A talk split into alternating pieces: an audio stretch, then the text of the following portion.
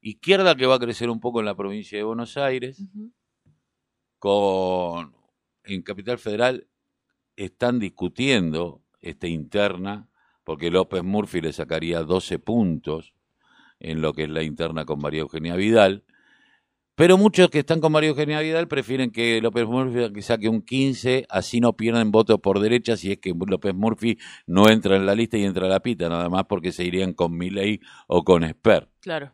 Que, como diría, y vuelvo a decir, como diría mi papá, por más que después me diga que soy reiterativo, para mí un fascista es un liberal asustado. Eh, ni más ni menos, porque eh, lo, lo, estamos viendo todos los días.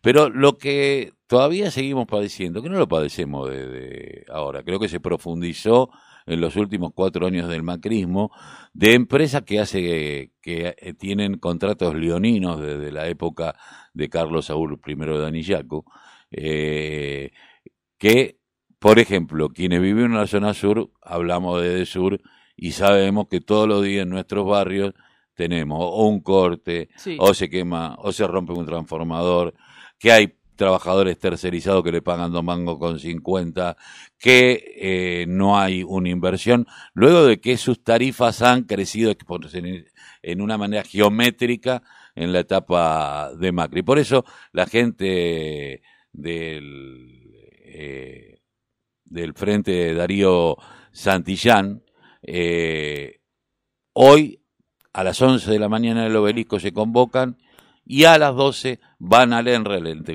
nacional de, de- regulador de la energía eléctrica. Por eso estamos con Pablo Barbosa, vocero del Frente Popular de Río Santillán, donde sin abastecimiento de servicio cualquier cobro es un robo.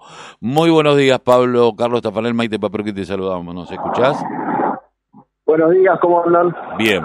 Bueno, eh, Pablo, eh, esto es una, una, una verdad sin posibilidad de discutir, ¿no?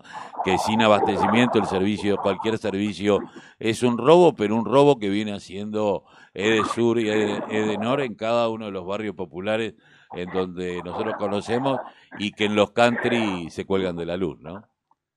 No, es, es realmente es indignante la situación. O sea, son empresas que no cumplen con un ni una sola de las pautas del contrato de concesión. Una cuestión básica de infraestructura mínima, mantenimiento mínimo, de extensión de la red de tendido eléctrico que no se cumple. Es indignante porque además asumen cifras millonarias de subsidio por parte del Estado y esa plata nunca vuelve en inversiones, nunca vuelve en infraestructura.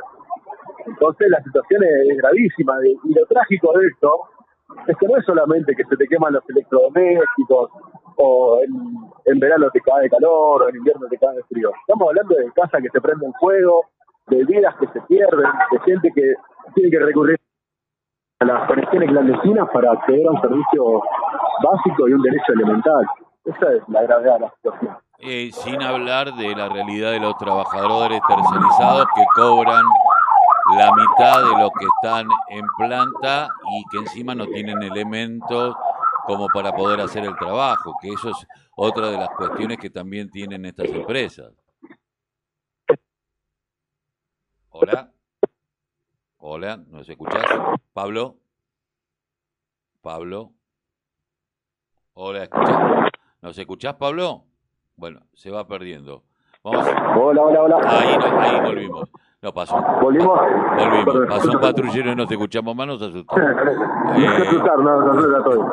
Eh, bueno, sí, es una realidad. Ustedes igualmente vienen haciendo campaña nacional de parar a la mano, bajen los precios, que tiene que ver con los hipermercados, con que la tarjeta alimentar ustedes creen que tiene que estar dentro de la OH. Eh, se vienen planteando desde el frente de Darío Santillán. Ahora, ¿cuál es la resolución si el ENRE no está controlando estas empresas? Bueno, sí, como decías, digo, la campaña Para la mano, bajen los precios es una plataforma de acción que básicamente viene a discutir los privilegios de las corporaciones.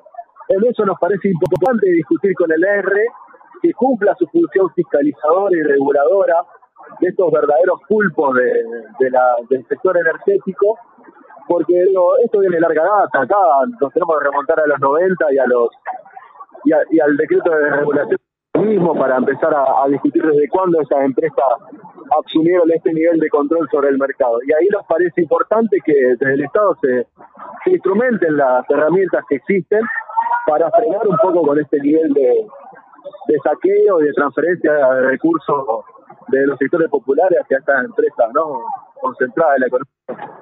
En eh, parte, digo, Sí, ¿y qué esperan? Hoy van a ir al ENRE. ¿Esperan ser atendidos en el ENRE? Mira, hemos, todavía no hemos recibido una respuesta. Nosotros le hemos elevado un petitorio con una serie de puntos de reclamo, pero también con algunas propuestas que, nosotros queremos conversar con, con, las, con las personas que son responsables del ENRE, porque entendemos que este es el momento para discutirlas, pero todavía no hemos recibido una respuesta a nuestro pedido de reuniones. Eh, el planteo de ustedes es que el Estado vuelve a hacerse cargo de la prestación del servicio eléctrico.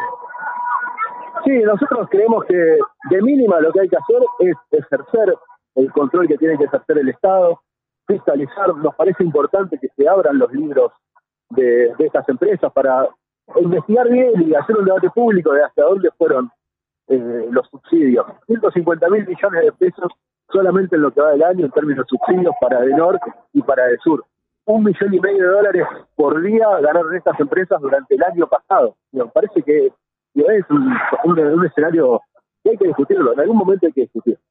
Basta de, privilegios, se acabó la Argentina de los privilegios para nosotros y la pandemia en parte vino a, a mostrarnos la manera más brutal de cómo se expresan estos privilegios.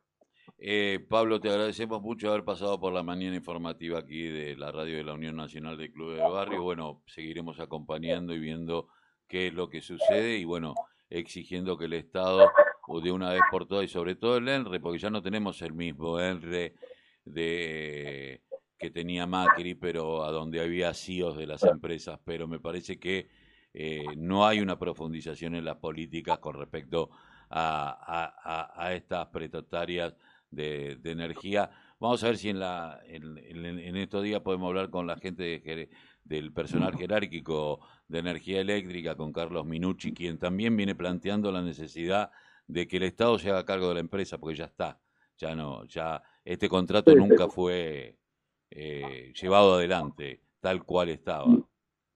No se ha respetado, efectivamente. Pablo, muchísimas gracias. Bueno, muchas gracias a ustedes. Nos vemos.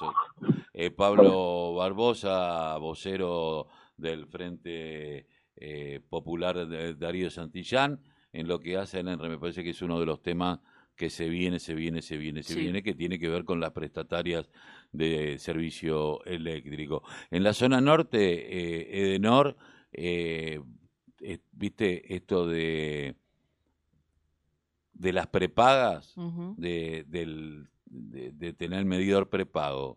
Ahora, el día que vos te quedaste sin una moneda, se te corta la luz y tenés que ir a comprar una tarjeta como las de teléfono para volver a ponerla y que vuelvas a tener luz, lo cual eh, creo que es un servicio básico. Hay que empezar a replantearse qué es un servicio público y qué es un servicio público básico. Internet, la telefonía, el tema... Más ahora. Y pues sobre todo ahora, porque aparte al no haber luz no hay internet. Claro. Entonces, eh, la complicación eh, se hace muchísimo, muchísimo más grande. Eh, 10.40 de la mañana.